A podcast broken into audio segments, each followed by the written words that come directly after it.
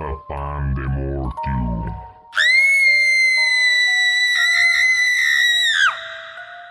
Toma, mijito. Un pan para el susto. El único pan que no te cura el espanto.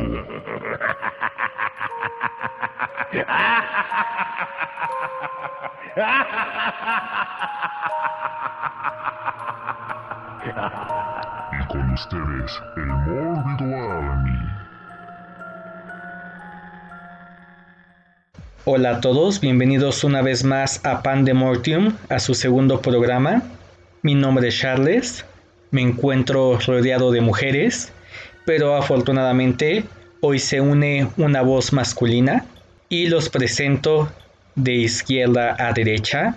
Hola Osiris, Hola, Carlos, ¿cómo estás? Buenas noches. Nuevamente encontramos otro preciosísimo programa de Pan de Mortium. así es, recién horneado. Y ahora saludo, ¿cómo estás Irene? Hola, pues muy bien, disfrutando de esta noche con todos ustedes, dispuesta a comenzar este nuevo programa y con nuevos temas. Gracias Irene, ahora es el turno de Andy Rocks. Hola Andy, ¿cómo estás? Hola, hola a todos, muy bien, saludos desde la fría ciudad de Puebla, ya listísimos para comenzar con el programa semanal de Pandemortium. desde la ciudad de Talavera. Muchas gracias Andy. Y ahora, por último, pero no menos importante, la voz masculina que les prometí, Timosh. Hola Timosh, ¿cómo estás? Hola, pues gracias, este, pues contento de estar aquí en este nuevo proyecto. Bienvenido Timosh. Y bueno, como les habíamos comentado la vez pasada, este programa va a ser temático.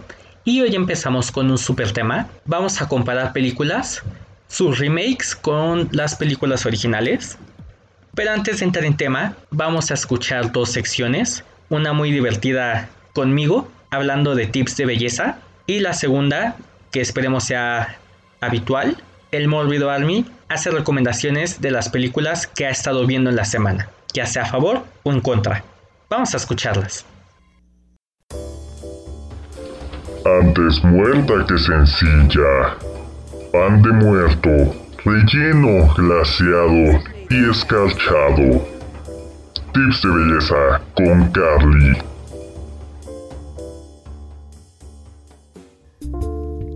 ¿Qué tal, querides? Mi nombre es Carly y cada vez más gente me detiene en las calles para preguntarme cómo es que le hago para tener esta hermosa melena. Si ustedes también tienen el pelo largo y necesitan cuidarlo, yo les voy a dar tips para tener un hermoso pelazo. ¿Quieren saber quién es el peor enemigo de su pelazo? El calor, así que eviten las planchas, las secadoras de pelo y el agua caliente. Si son de los que se bañan con agua caliente o tibia, al finalizar el baño, sometan a su pelo en agua fría. Estos tips se los doy porque los quiero ver bien. ¿Les quiere? Carly. Recomendación de la semana. Y bueno, dentro de lo que vimos en la semana y recomendamos, y claro, lo que no recomendamos, pues yo el fin de semana me, me di el tiempo de ver David All the Time. Creo que tú también lo viste, ¿no, Andy? Sí, la verdad es que me, llamó mucho la atención. Eh, de entrada estaba yo ahí sapeando un poco, no sé si ese término sea correcto para Netflix, pero este estaba ahí navegando un rato y me apareció el, el tráiler, me llamó muchísimo la atención. Entonces, eh, me gustó mucho el, tema narrativo. O sea, para mí toda la narrativa de la película es complementaria, es buena. Me gustó mucho. Sí tiene sus, sus temas, ¿no? Yo creo que no es para cualquier público, ya que es un poco lenta para poder comprender. Y no sé qué tanto se permiten los spoilers, pero...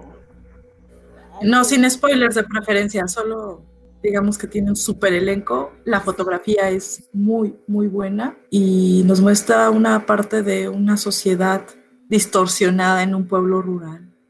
Sí, que aparte para la, la época en la que se traslada la historia, eh, creo que construye muy bien. O sea, aborda, digo, el, el autor está basada en un libro. El autor se nota perfectamente la, la tendencia que maneja, pero definitivamente es una historia muy bien contada, muy, muy epistolar, porque aparte está narrada desde la voz del mismo autor.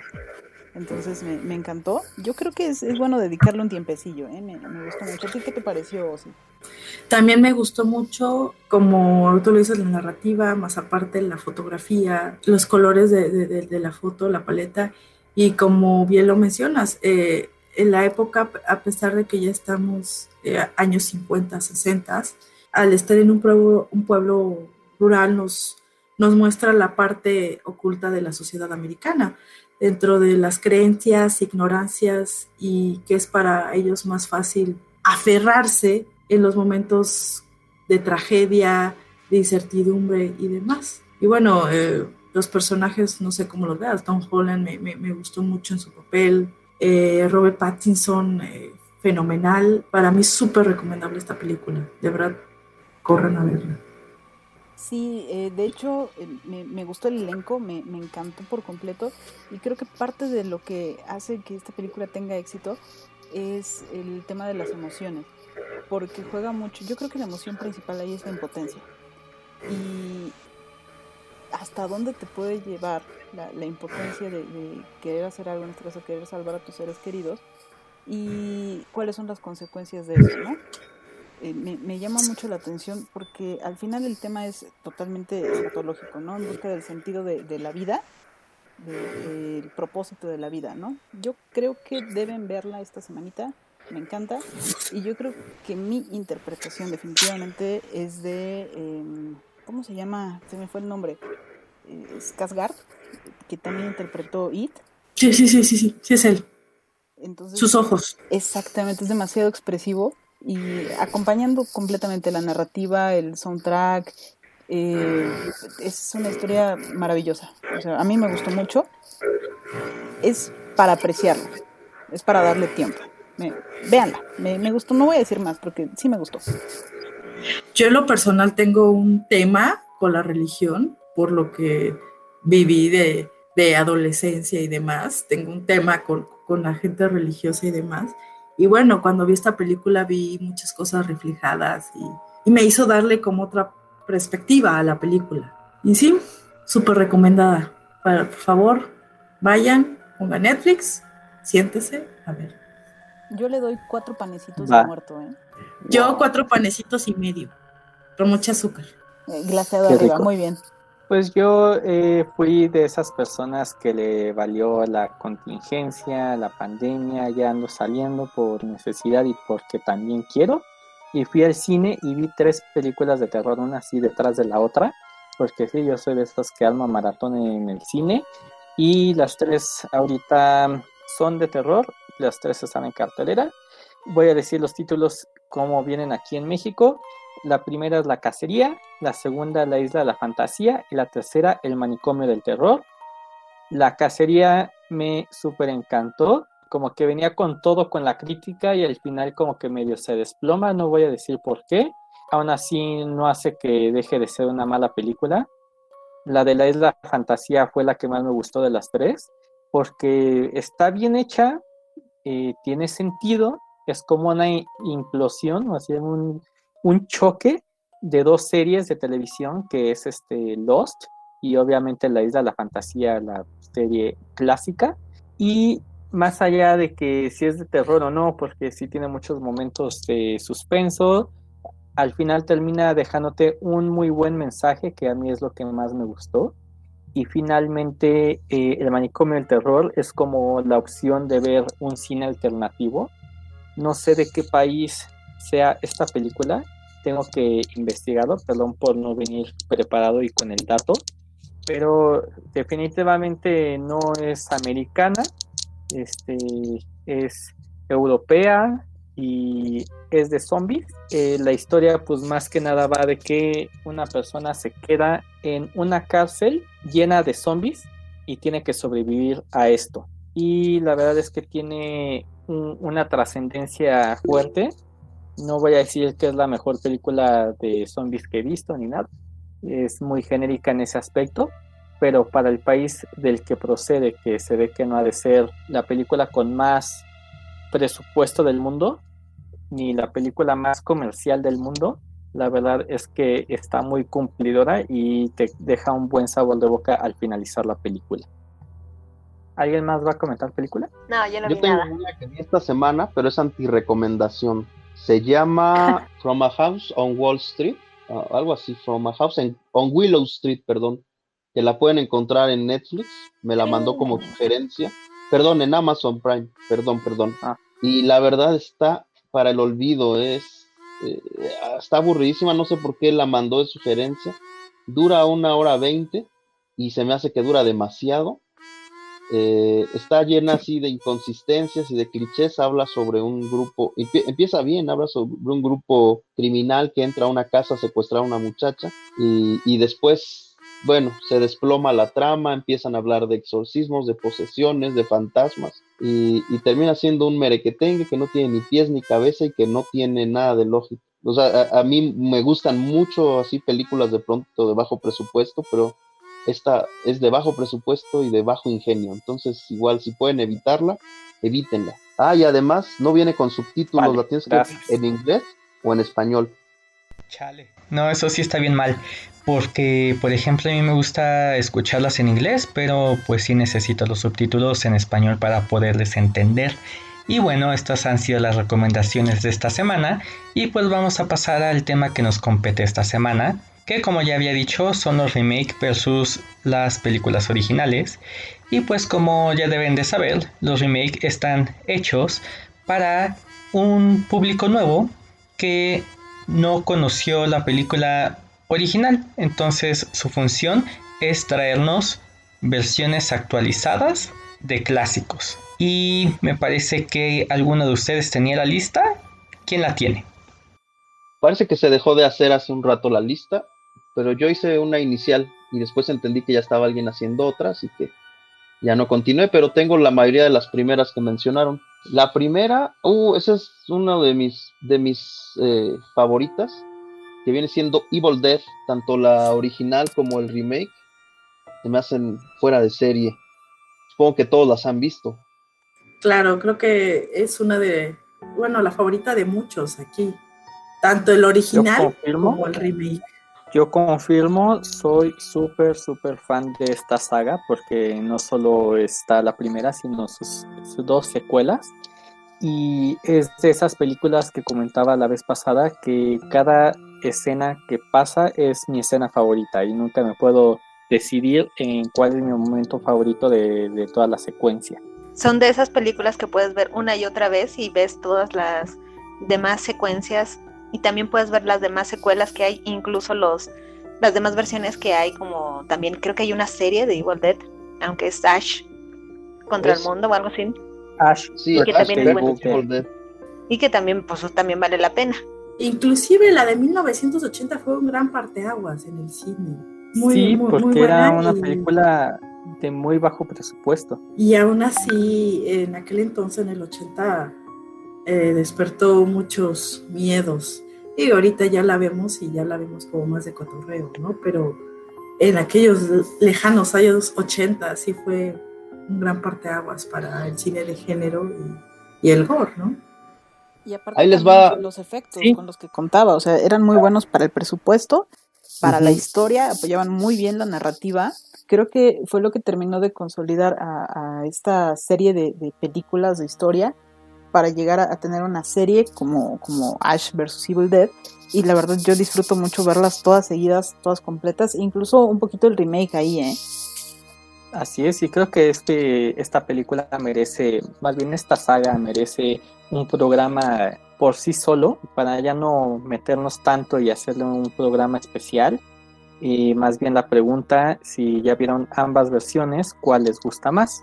Yo personalmente me quedo con la vieja, la primera, la original, pues, por sus efectos, por tener a Bruce Campbell y porque la última vez que vi el remake me di cuenta de que no era tan grandiosa como en el momento cuando llegué al cine, que bueno, salí así con un rush de adrenalina tremendo y ahora que la subieron a Netflix la volví a ver y me quedé así como de, "Eh, le falta, le falta. Coincido, me quedo también con la primera. La, ya es que la primera tiene a Bruce Campbell y tiene una cierta chispa que es lo que llama la atención y por eso la puedes ver una y otra vez. Aunque te divierte el remake, la original, la chispa verdadera es Bruce Campbell. Sí, como bien lo menciona Irene, la original por Bruce, Bruce Campbell es por quien brilla.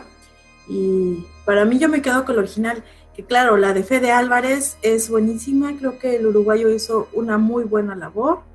Eh, los colores, todos los efectos, cómo se manejó. Eh, creo que eh, cuando salió la gente tenía sus dudas, pero para mí cumplió con sus expectativas, pero aún así yo me quedo con la original. Eh, yo coincido con que la original pues, es la buena, aunque no, no me parece tan mm, como predominante por la presencia de, de, Bruce Campbell, sino por lo que hizo a nivel eh, de efectos, ¿no? Digo, de entrada, como dice Osiris, es un parteaguas porque hace una mezcla muy loca de humor negro con terror. Eh, creo que eso fue lo que le, le ganó así el, el nombre este, a Sam Raimi, como que ahí fue donde se hizo famoso pero aparte de todo lo que hizo con los efectos prácticos, porque en esta primera entrega era muy poco lo que pudo meter de efectos especiales, ¿no? Todo lo que tenía que hacer era con maquillaje, con plastilina, con lo que se encontraba. Este, entonces creo que por ahí estuvo el, el éxito y creo que es como de remarcar que en la versión de Fede Álvarez eh, evitó todo tipo de humor. A mí eso es lo que me encantó, me, me mata esa versión de Fede Álvarez porque no quiso que la compararan con Evil Dead, o sea, quiso hacer algo muy distinto. Claro, se basa en la misma historia, pero te muestra un enfoque completamente diferente, ¿no? Este, eh, bueno, claro, también tiene la tecnología del 2012 y, y pues sí, pero digo, eso, eso creo que es lo más rescatable de, de Fede Álvarez, ¿no? Que no se deja llevar por la versión original, que ahorita vamos a platicar yo creo de muchas, que parecen un, una copia este, de la anterior, y esta no, esta cambia por completo. Yo me quedo sí, con la lluvia de sangre de 2013. Ay, me ganaste el comentario, yo quería decir eso. No sé. Y bueno, eh, ahorita que comentas, por ejemplo, que hay películas remake que parecen una calca anterior, creo que sería importante comentar, por ejemplo, Psicosis, que fue... Ah, tiene mucho comentarios divididos, ya que por ejemplo hay personas como mi mamá que detesta que hagan un remake porque entonces cambian la versión con la que ella creció. Y cuando vio Psicosis, esta versión ya más de los 2000 dijo me encanta porque es idéntica a la original y esa fue su mayor crítica porque se supone que el remake viene a, a contarte la misma historia pero cambiándole algo para contentar a, al público anterior y darle algo extra y de repente pues dijeron, entonces, ¿cuál es tu maestría como director si haces lo mismito para color, no? Eh, yo creo que ahí la, la gran diferencia radica mucho en la temporalidad. El contexto es súper importante para el desarrollo de una película, de una historia, ¿no? Entonces, por ejemplo, tanto en el caso como de Evil Dead, como en el caso de Psicosis y de muchos otros, eh, en este caso películas originales versus los remakes, el contexto cambia y ya no tiene el mismo sentido. Porque, por ejemplo, si tomamos la, la, en este caso el ejemplo de psicosis, el que no haya teléfonos móviles, el que esté en otro tipo de, de, época le da un sentido diferente a lo que es el suspenso. Y eso creo que podría ser eh, dañino y termina siendo, eh, por eso es que cambian los remakes, ¿no? Porque terminan siendo más bien adaptaciones de la historia original a una determinada temporalidad eh, más reciente. Sí, por ejemplo, ya, ya que estamos hablando de psicosis, que, que, originalmente es de Hitchcock, bueno, La ventana indiscreta, mmm, no tiene un remake estrictamente porque no, no se llama igual, pero sí tiene una versión, digamos, actualizada con Shia LaBeouf, que se llama Paranoia. Y bueno, es actualizada la historia a un contexto actual y además como con un giro argumental que es una película juvenil ya que se trata de un chavito que está como por ahí de prepa, secundaria, yo qué sé, que por ponérsela al tiro a su profesor, termina eh, teniendo que estar en su casa de encarcelamiento domiciliario y entonces está muy bueno el pretexto porque no puede alejarse tantos metros de distancia de su casa y eso es lo que hace que esté encerrado sin hacer nada espiando a sus vecinos. Y bueno, aquí le meten el motivo de que se encariña con la vecina de al lado, ¿no? Pero ese es como la parte, los puntos que estabas mencionando tú, Irene. Sobre los puntos de que las historias cambian conforme sea el público el que va dirigido. Digo, ese es un gran problema que tienen ahorita los remakes. Si bien nos gustó la primera, ahora la, la nueva versión realmente no va dirigida hacia nosotros, va dirigida a un nuevo público. Exacto, y hablando de un nuevo público, ahí podría entrar el famoso caso de las nuevas adaptaciones live action de Disney. Que en este caso muchas es la mismita historia, solo que hecha con, como dices, live action. Y en una sí se cambió un poquito la historia. No sé en este caso Disney que prefieran, mismo o historia, pero eh, la nostalgia que tenías de ver esas películas en los noventas, bueno, yo me quedo con la versión, con la primera versión en los casos de Disney. No sé ustedes. Yo creo que incluso con las versiones eh, que le llamaron remasterizadas, ¿no? El, mínimo cambio, por ejemplo, de los doblajes, te transmite otra sensación que incluso aunque veas la, la misma película ya no tiene el mismo sentido. Y con los live action yo creo que hay una opinión dividida porque em, creo que algo que ha atraído mucho de las películas de Disney son los musicales. Y por ejemplo, el caso más reciente que es Mulan, creo que le hizo perder mucho público a la, productora, porque son cosas que hacen características a las historias de Disney.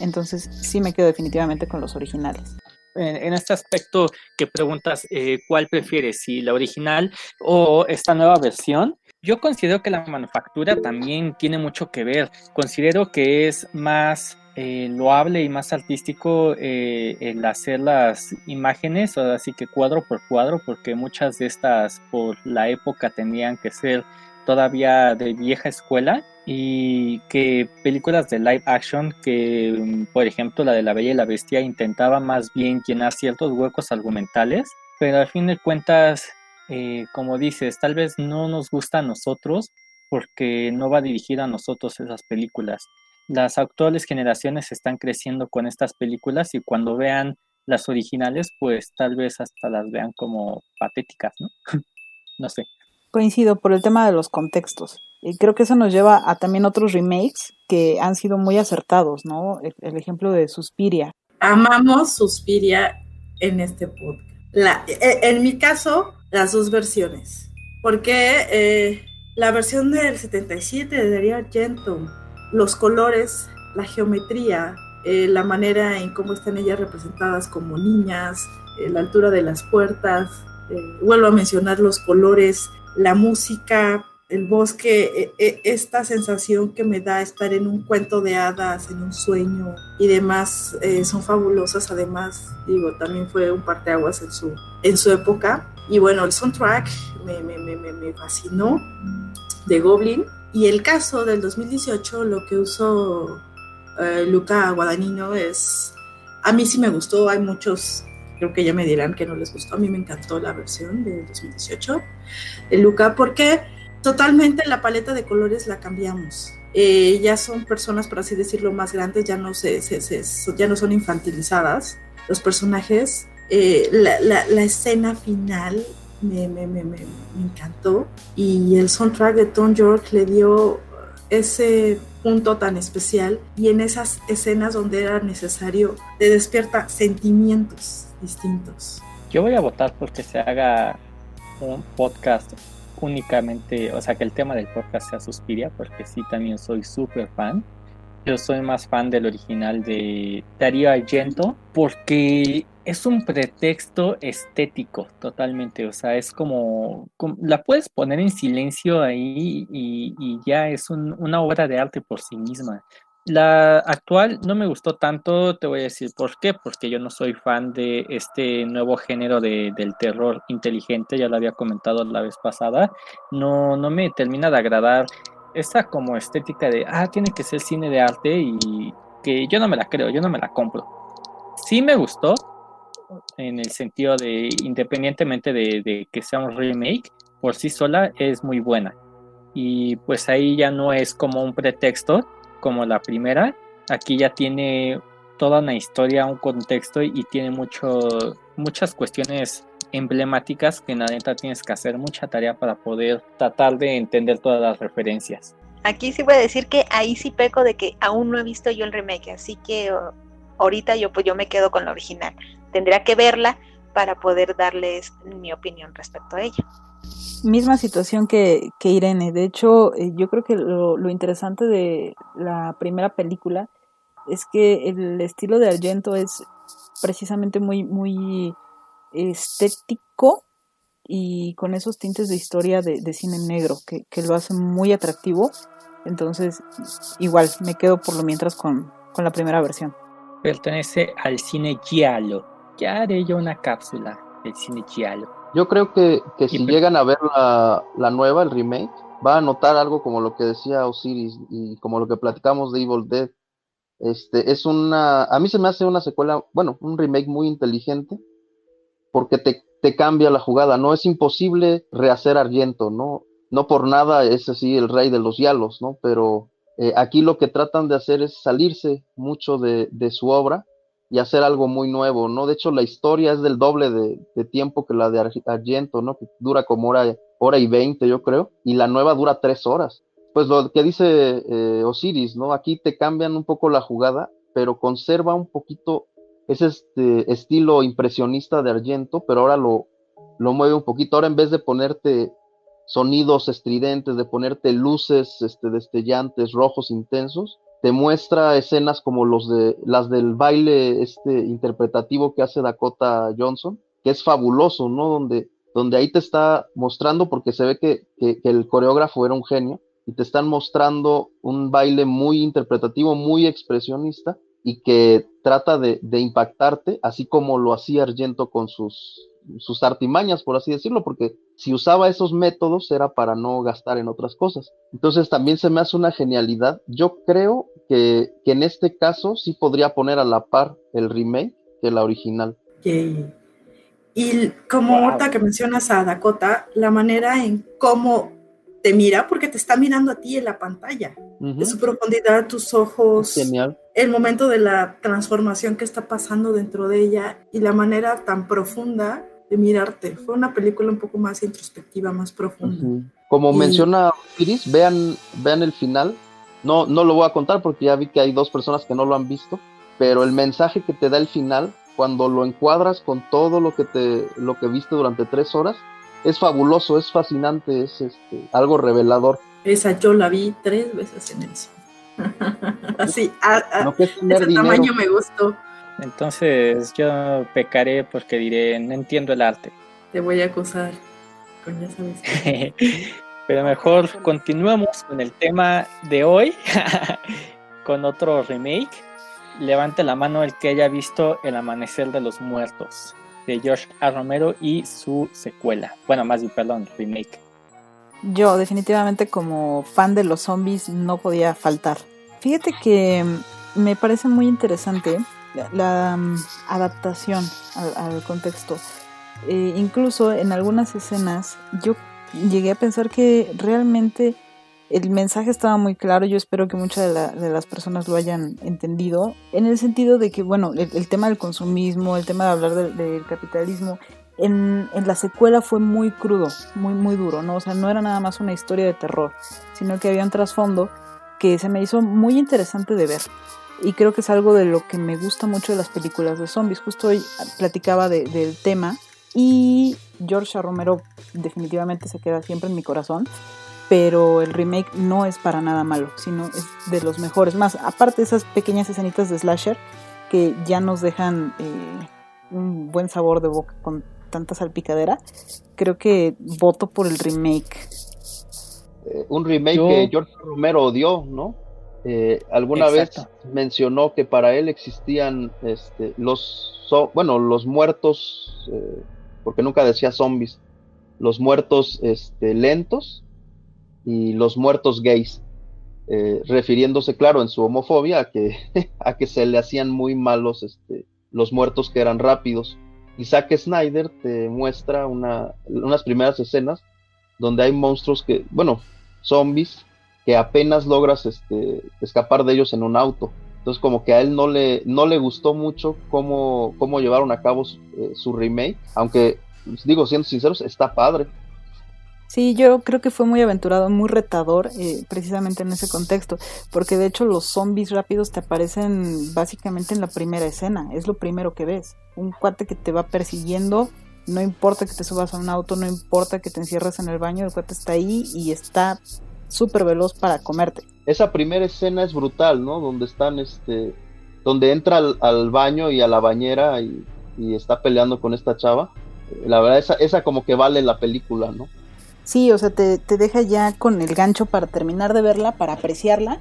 Y que aparte por ahí creo, bueno, yo la considero hasta un pequeño guiño a, a una escena muy interesante de, de, de Shining, ¿no? Entonces, para los que Mm. pueden apreciar ahí el, la película ya con más calma, es una de mis favoritas. O sea, independientemente de la trama del contexto, las escenas de brutalidad, esta primera escena te deja con el quiero más, quiero saber qué pasa, porque aparte es la primera película que te muestra, em, digamos, más popularmente el zombie rápido eh, dentro de la, de la historia de, de las películas de zombies.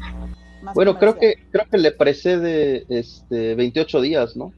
Pero no son zombies como tal, fíjate que esos son infectados, que también ahí yo Bueno. tengo mis, mis, mis temas, ¿no? Porque vienen de la rabia y todo esto. Aunque yo, yo diría que sí están muertos, ¿no? Eh, demuestran hasta cuánto tiempo alcanza el virus a controlar su cuerpo este, hasta que se acaba toda traza de, de energía que puede sacar, ¿no? Cierto, tienes toda Sí. la razón del mundo.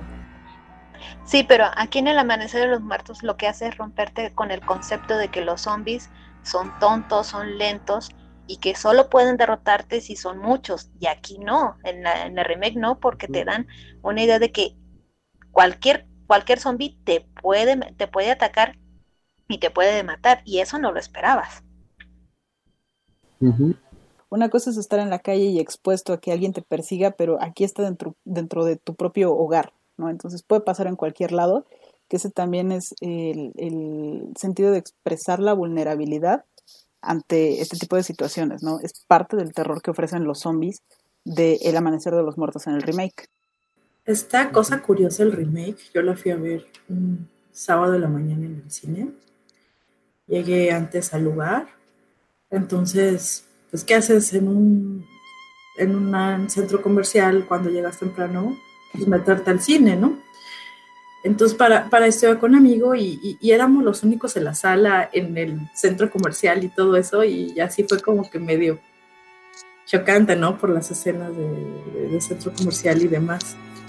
Y bueno, en aquel entonces, cuando vi el remake, todavía no veía el original. Y bueno, eso me dio la, la curiosidad y la espina de, de- de buscar el original, la de George A. Romero. Que yo creo que Es la de que George George Romero es una genialidad por eso del, centro comercial, ¿no? Como que es un, un refugio para muchos. Por ejemplo, cuando estás saliendo con alguien, ¿a dónde vamos? Pues al, al mall, aunque sea a caminar. Incluso yo creo que a muchos de niños nos pasó que, que decías, oye, qué padre quedarse una noche atrapado aquí en el, en el centro comercial de su preferencia, donde hay de todo, ¿no? Donde vas a estar abastecido con todo. Entonces, como que aquí la, él, él ya pensaba en que la cabeza de una persona normal lo iba a llevar a ese sitio, como que ese era el refugio y jugaba un poquito con eso, ¿no? Con la mente del espectador, de decir, ay, yo también lo haría. De hecho, hubo por ahí también una hipótesis de que en realidad los zombies que llegaron a acorralar a este grupo de supervivientes en el centro comercial no era precisamente por, por comérselos o por matarlos, sino más bien por esta memoria eh, muscular o, o los pocos vestigios de, de memoria cognitiva que tenían ahí de tener que ir al centro comercial a darle sentido a su vida o a consumir o a algo, ¿no? Sí, no sé si, si han visto esta película, es del 2019, este, Los muertos no mueren. Trata mucho de este tema, es como una, un homenaje a George. Romero, eh, pero también con un sentido de sátira y de, eh, parodia. Entonces, eh, trata mucho sobre esto, ¿no? Que, que a lo mejor estamos muertos en vida por ese consumismo y vamos justo hacia lo que nos interesa, ¿no? Un cazador irá a una tienda de armas después de, de algún ciclo cosas por el estilo. Entonces refleja un poquito lo que, lo que mencionas de que George. Romero ya estaba como buscando a través de una crítica eh, eh, a los muertos vivientes, hacer una crítica hacia, hacia nosotros. Pues en sí los zombies son eso, ¿no? O sea, muchos lo definen así, como una crítica a la sociedad que ya está muerta. Esa bandera la puso Joshua Romero, ya que anterior a él había mucho cine de, de zombies, pero eh, no, todavía era un monstruo más de la mitología de- de- ah, del bestiario del cine de terror. Pero Joshua Romero utiliza este muerto viviente, que ni siquiera lo llama zombie, y que además tenía un, eh, eh, en su idea original era más cercano al vampiro para hacer una crítica a la sociedad y a partir de él pues el boom de, de los monstruos, de los zombies que son una crítica a la sociedad y pues también Joshua Romero tiene otras películas que también se han llevado a remake como es la de The Night of the Living Dead y The Crazies. Sí, que lamentable un poco el caso de The Night of the Living Dead en, en la primera versión de George A. Romero, porque pues realmente cualquier persona que la, que la descargue y que la comercialice sin ningún problema, pues no, no está, bueno, más bien no está permitido comercializarla porque no está registrada por, con derechos de autor. Ese fue uno de los tropiezos de, El padre de los zombies. Este, entonces creo que eso fue también la, la pauta que dio para el remake y que ya se pudiera monetizar. Y hace un momento comentabas The Shining con esta escena de la bañera que decías y me recuerda que The Shining también tuvo una, un remake que fue a cargo de una de mis personas favoritas en el mundo cinematográfico. Cuando Kubrick utilizó la obra de Stephen King, pues él ya tenía pensado varias ideas para incluir en esta, en esta versión y fue una de las cosas que, con las que tuvo conflicto con Stephen King. Este Stephen King detestó esta versión de Kubrick a pesar de que es una obra maestra por el simple hecho de que cambió totalmente su libro y eso llevó a cabo a que este Mick Garris hiciera la miniserie de televisión donde estaba totalmente basado en el libro y donde estaba hecho al gusto de Stephen King. Y pues este, la verdad es que son muy complementarias no puedo decir que me guste más una que otra en el sentido historia. Eh, en el sentido cinematográfico, obviamente me quedo con Kubrick porque es Kubrick y es una de las mayores obras del cine. Pero lo que me gusta de esta versión de Mick Garris es que, además de que te evita leer un, libro tan grueso, funciona muy bien para ver la secuela de Doctor Sleep con Iwan McGregor. Y pues también comentando de versiones de Stephen King, podemos tener la película de Carrie, que tiene dos remakes. Eh, la primera es de los 70 la segunda más bien noventera, y ya la última que salió con esta chica, alguien recuérdeme su nombre. Chloe Grace Moretz. Exacto. Yo recuerdo que incluso hubo hasta una secuela de, de Carrie, este, con una pariente lejana, este, muy, muy interesante la propuesta. Pero, mm, híjole, yo me quedaría con la primera. Siento que, em, para, insisto, el tiempo es muy importante, ¿no? Y apreciar el, tiempo y el contexto en el que se desarrolla y se produce una película es muy, muy, muy importante. Yo me quedaría con la original. Más allá de sentirla pegada o no al libro, siento que, igual como mencionabas hace rato, son complementarios. El libro tiene un nivel de detalle muy, muy interesante. Me gusta muchísimo, es de mis libros favoritos este, de, Stephen King. Y eh, la primera película de Kerry, definitivamente. Em, aparte sale por ahí un John Travolta muy, muy joven, que aparte es uno de mis actores favoritos. Pues yo vengo a hacer el Contreras, no soy muy, muy fan de Carrie. Y así que para mí lo único que vale la pena de esa película es la escena de, del gimnasio, si comparamos las tres versiones, incluida la secuela que dices que sí también la viste, me quedo con la original por la forma en que se llevó a cabo la escena, que es muy psicodélica, y en las otras películas fue más como realista. Yo creo que, que aquí este, algo que, que, a lo mejor es lo que no te, no te termina de convencer es, es que de entrada la historia del libro, o sea, eh, está padre, pero digamos que la segunda mitad de, ese libro. Eh, la primera es muy lenta, es este, es muy rosa incluso. Es así como la historia de fantasía de Carrie, ¿no? De que de ser así la underdog, ahorita está tendiendo a ser alguien este, hasta popular, porque se está creyendo eso de que es popular y que le gusta al chavo este, popular también. Este, entonces, como que sí, hasta el final ya empiezas a ver estos toques de, de una película de género, y, además, ninguna de las, eh, de las tres adaptaciones creo que se extiende lo suficiente, ¿no? Con, con, cuando decide destrozar el pueblo y demás. Aquí como que siempre la pintan pues tranquila y víctima de las circunstancias, cuando en realidad sí era una, no sé si aquí puedo decir la palabra, entonces sí, sí era sí, fuerte esta, esta Carrie en cuanto a, su al rencor que traía guardado y a cómo lo, lo, termina extrapolando. Y en las películas se hacen bien light en las tres, como que la ponen, ay, pues se enojó porque este, la trataron mal ese día y, ya, y los, bueno, sí los mata, ¿no? Ahí, este, víctima de esto. Y, y, luego persigue a, a, los otros dos que se escaparon. Hasta ahí pero no te muestran que destroza el pueblo, este, sí muestran la pelea con su mamá, pero, pero no es tan cruenta como en el libro, donde de, a tiro la, la destroza con piedras. Entonces, como que todas las versiones se han quedado muy light. Eh, y, dentro de eso, a mí, eh, pues creo que me gusta la, la, original porque las otras dos son una calca. Nada más le cambiaron la época y tratan de hacer el guion idéntico que en la, en la primera es que sí lo manejan más como para, obviamente, como para un público joven, adolescente, de que, ay, el bullying es malo. ¿Por qué? Porque puede parecer alguien que tenga tanto rencor y te, va a hacer daño. y nada más enfocan.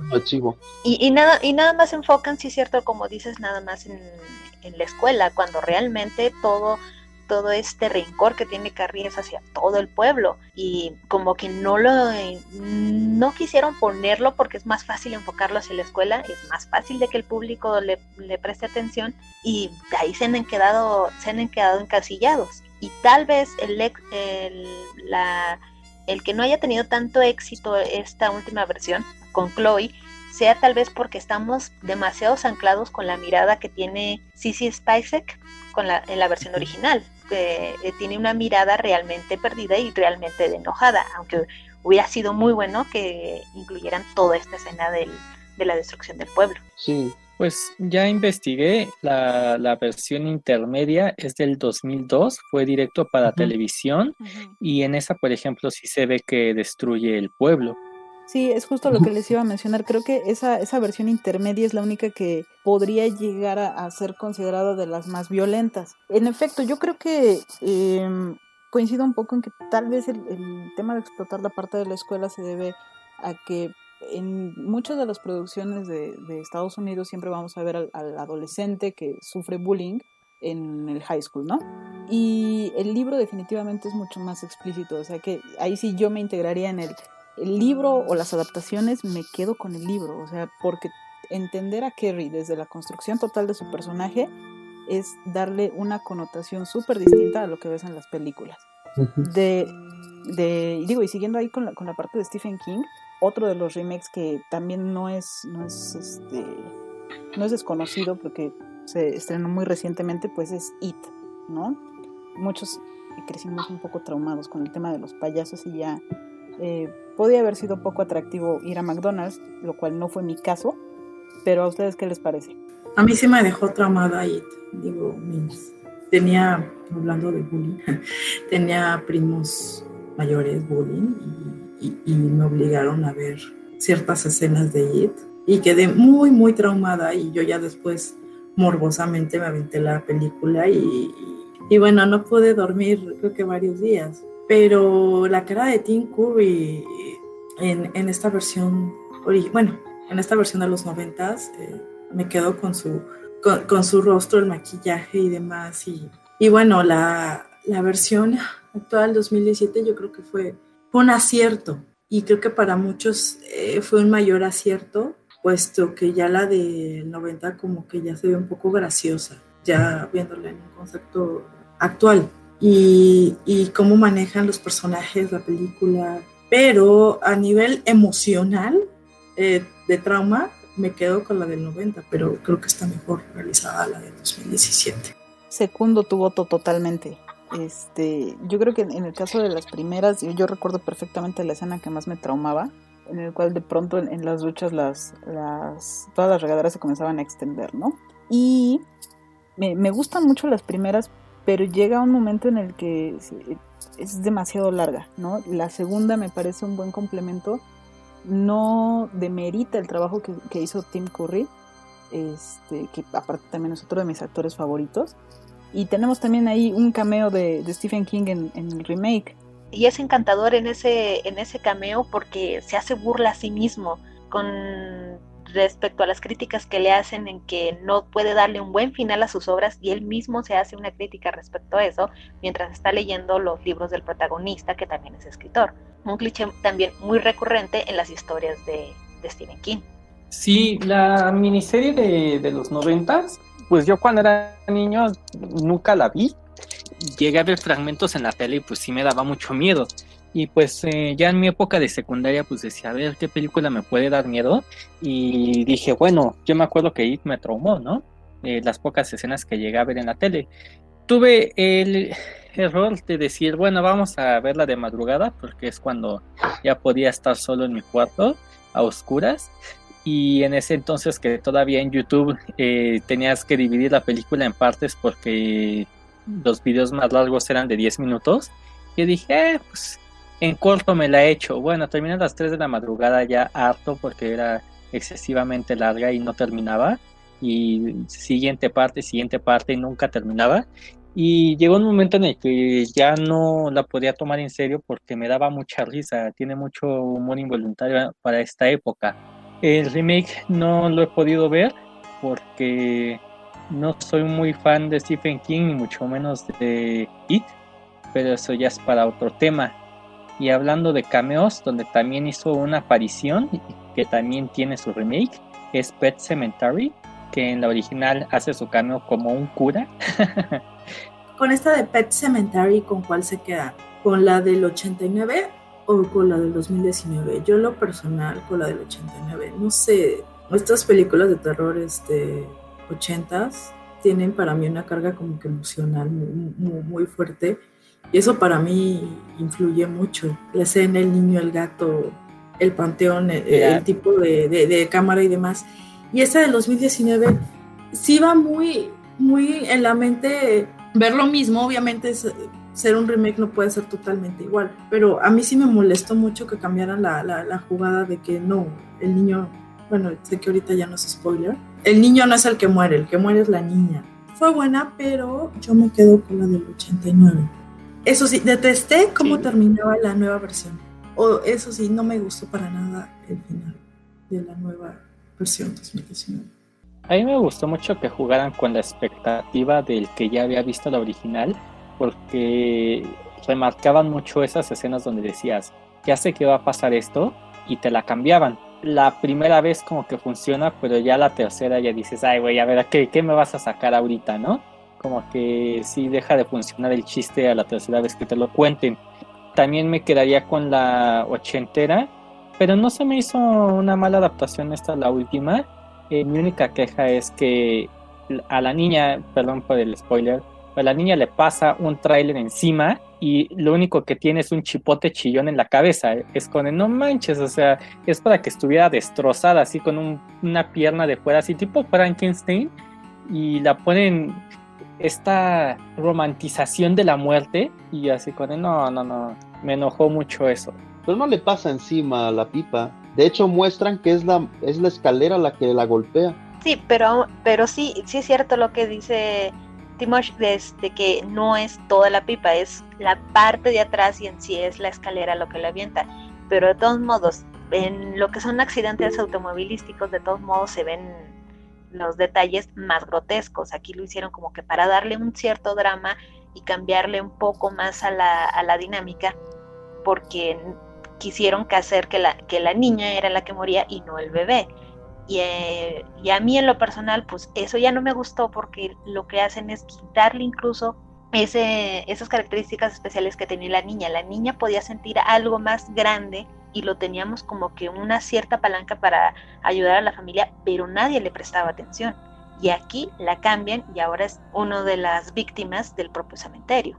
Y que si nos vamos directamente a esa escena, yo creo que le quitan mucho de suspenso a la película, ¿no? O sea, parte del terror ochentero es que, que no vieras, que imaginaras, que complementaras, ¿no? Y en el caso de Pet Cemetery, yo considero que ahí eh, la obra original es la mejor. O sea, a mí me gusta mucho, no nada más por el tiempo, igual que, Osiris, me gustan mucho las películas de terror ochenteras y te dejan cositas a la imaginación que precisamente vas apoyando, vas construyendo. Y en el caso del remake, te quitan toda esa parte de terminar de construir lo que puede pasar. O sea, sabemos que es un remake, pero como que no termina de amarrar lo que hizo la primera. Aparte, el tema del niño, al ser un bebé que muere, para el tema, para el tiempo en que, en que se encontraba la sociedad es como una aberración, porque no puede morir alguien tan pequeño, ¿no? O sea, también son, son situaciones que van apoyando la historia y que te quitan en este remake. Entonces, sí, me quedo con la primera.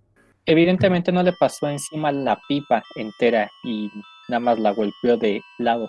Ese es el punto, que en la ochentera se atrevieron a matar al niño más pequeño y en esta se vieron políticamente correctos con la niña, demasiado políticamente correctos. Eso fue lo que me enojó. Pero sí, como bien lo mencionan, eh, esta sensación de angustia, no sé si la recuerdan de saber que el niño está muriendo y más en aquel entonces el 89 lo que fue. Y creo que esto eh, para muchos espectadores lo que más marcó fue la angustia de, del niño que está siendo atropellado.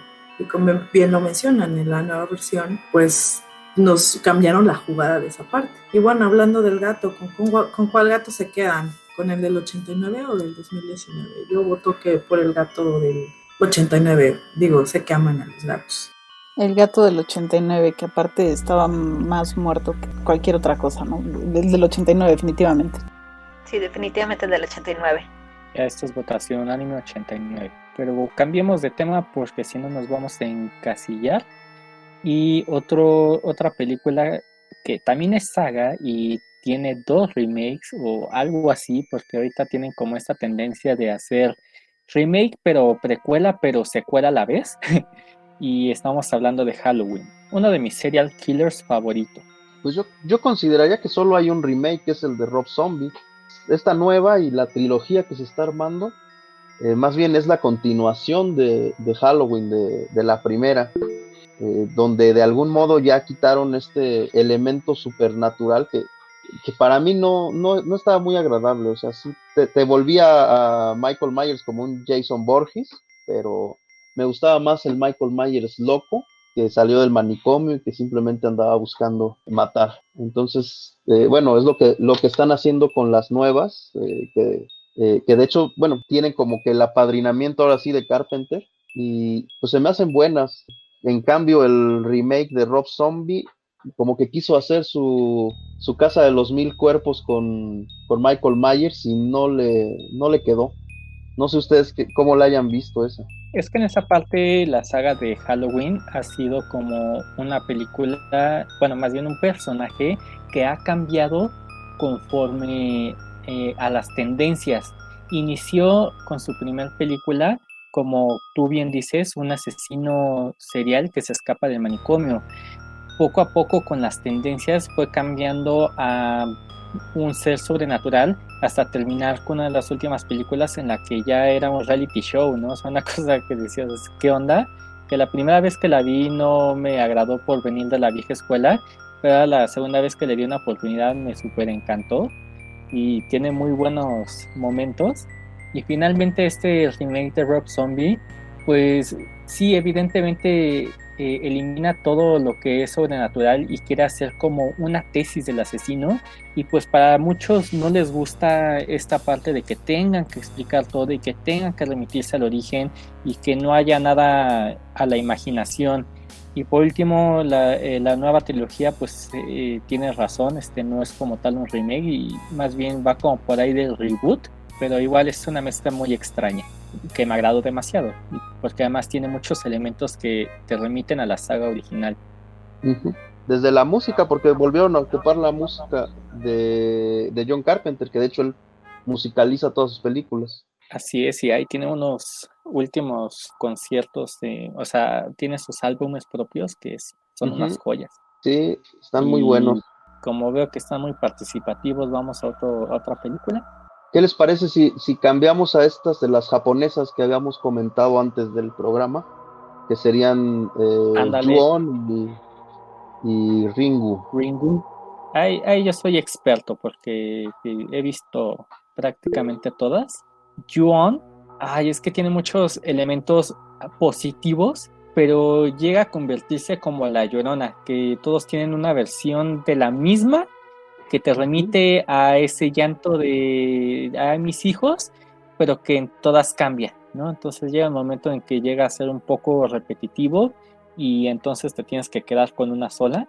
Déjenme les explico. Inicialmente este director hizo unos cortometrajes en los que aparecen eh, el niño y la señora, Toshio y Kayako. En un cortometraje sale Toshio, en otro sale Kayako, pero aún así no tienen trasfondo, nada más es como una mini historia de cinco minutos cada uno, uno de tres, otro de cinco. Después ya le dan como libertad a partir de estos este, cortometrajes para hacer una versión en DVD, la hace de muy bajo presupuesto, eh, funciona y entonces le dan presupuesto para hacer la que todos conocemos, que es del 2002, y eso da pie a que haga la versión gringa, y después viene otro remake más que hizo, produjo más bien Sam Raimi. Entonces te digo que es este repito, de repito, de repito, de repito, y llega el Bueno. momento en que ya se vuelve tedioso. La que produce Sam Raimi precisamente es la gringa. Tiene dos gringas. Pero las otras no son este, reboots ni remakes, son continuaciones. Son cuatro películas gringas y el chorro nononal, porque de hecho ya hay otro remake del 2015 japonés. Sí, te digo que es como la Yonana, o sea, nada más es lo mismo, pero buscado. Yo me quedo con la del 2002. Para Japonesa. mí, eh, la, la gringa es la que se lleva de calle a todas. Este, creo que tiene un elemento que no había, había conseguido en las otras, que era la inserción de alguien en un, en un aislamiento.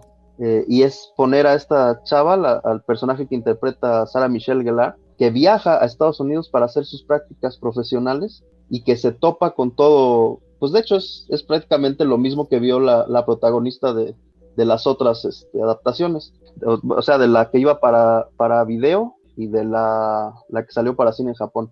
Eh, entonces creo que logra hacerlo y además con el, el billete que consiguió Sam Raimi, logra hacer muy buenos eh, efectos y, y además ahora sí consigue unas cámaras decentes. Entonces creo que todo eso lleva a que esta de, de Grudge, que es como se le conoció en Estados Unidos, este, sea la que, la que conjunte todo y le agregue este, elementos nuevos. Entonces, para mí esta es como la, la ganona. Sí, de hecho es la que conoce más el público y fue la que hizo que mucha gente de que le gusta todo esto del cine de género se enfocara también al cine japonés a ver qué cosas nuevas tenían o cómo es que ellos también captan el miedo, porque es distinto la narrativa que tienen los japoneses a la que la que hay acá en, en- en Estados Unidos o en algunos otros países. Sí, Y, y creo que fue cierto que el director se lo llevaran a Estados Unidos para hacer esto. Sí, y definitivamente yo creo que coincido con Irene, o sea, esta versión nos hizo analizar cómo es que se combinan los, los en este caso, Oriente y Occidente, ¿no? Porque aparte, Sarah Michelle Gellar venía de, de una serie casi de terror, ¿no? O sea, de, de Buffy la Cazavampiros, muchos crecimos con, con ella, y entonces verla en un cine diferente, en un cine oriental, que aparte te lo estaba narrando un- en el contexto norteamericano, eh, atraía más, ¿no? Y considero que fue parteaguas para muchos de, de los remakes que estuvieron haciendo de películas orientales. Este, me parece que hubo El Ojo con eh, esta chica Jessica Alba, este, que también estaban basadas en historias No, orientales. creo, creo que fue con Clarista Fock, Flockhart, ¿no? La de Ali McKee. No sé si hasta fueron las 12. Yo recuerdo que aparecía en una Jessica Alba y este. No entonces, yo, yo creo que sí fue un parteaguas y me quedo con la versión de, Sarah Michelle Gellar, ¿no? O sea, incluso fue tal la trascendencia de esta versión que se retomó en, en parodias, ¿no? Como Scary Movie. O sea, tal cual esas escenas, ¿no? Muy, muy chistosas, muy buenas, pero no referencian otras más que específicamente esa versión. Sí, de esta película y del cine japonés debemos ahondar todavía más. Pero se nos acaba el tiempo, así que ¿qué les parece si lo vamos dejando eh, aquí por hoy? Pero con la promesa de que continuaremos con el mismo tema la siguiente semana, porque nos quedan un buen de películas en el tintero y lo que más me encanta es que de aquí podemos sacar montones de ideas para futuros programas. Ya llevo aquí una lista sustanciosa de lo que podemos hablar en futuras ocasiones. Sirve también de que si tienen algunas otras películas que fueron remake o que ah, se nos olvidó mencionarlas, nos las recuerden, que puedan mencionarlas o incluso, incluso poder ver algunas que se nos han- hayan escapado. Me encanta, entonces por el momento nos vamos despidiendo. Yo soy Osiris. Y mi Twitter es arroba Osiris H-A-Y-E-S. Aquí Andy Rocks, me pueden seguir como arroba Andy Rocks con CKMB en Twitter y en todas mis redes sociales. Yo soy Irene Barrientos y me pueden seguir en mi Twitter que es switch-hobby. Y yo soy el doctor Timos y me pueden seguir así como arroba Mr. Timos. Y yo fui Charles, arroba Charles-TCB. Nos vemos en la próxima y ¡Feliz no Halloween! Y feliz no Día de Muertos. Esto fue Pandemortium. Nos escuchamos en la próxima. El panadero con el pan, el panadero con el pan, el panadero con el pan, el panadero con el pan.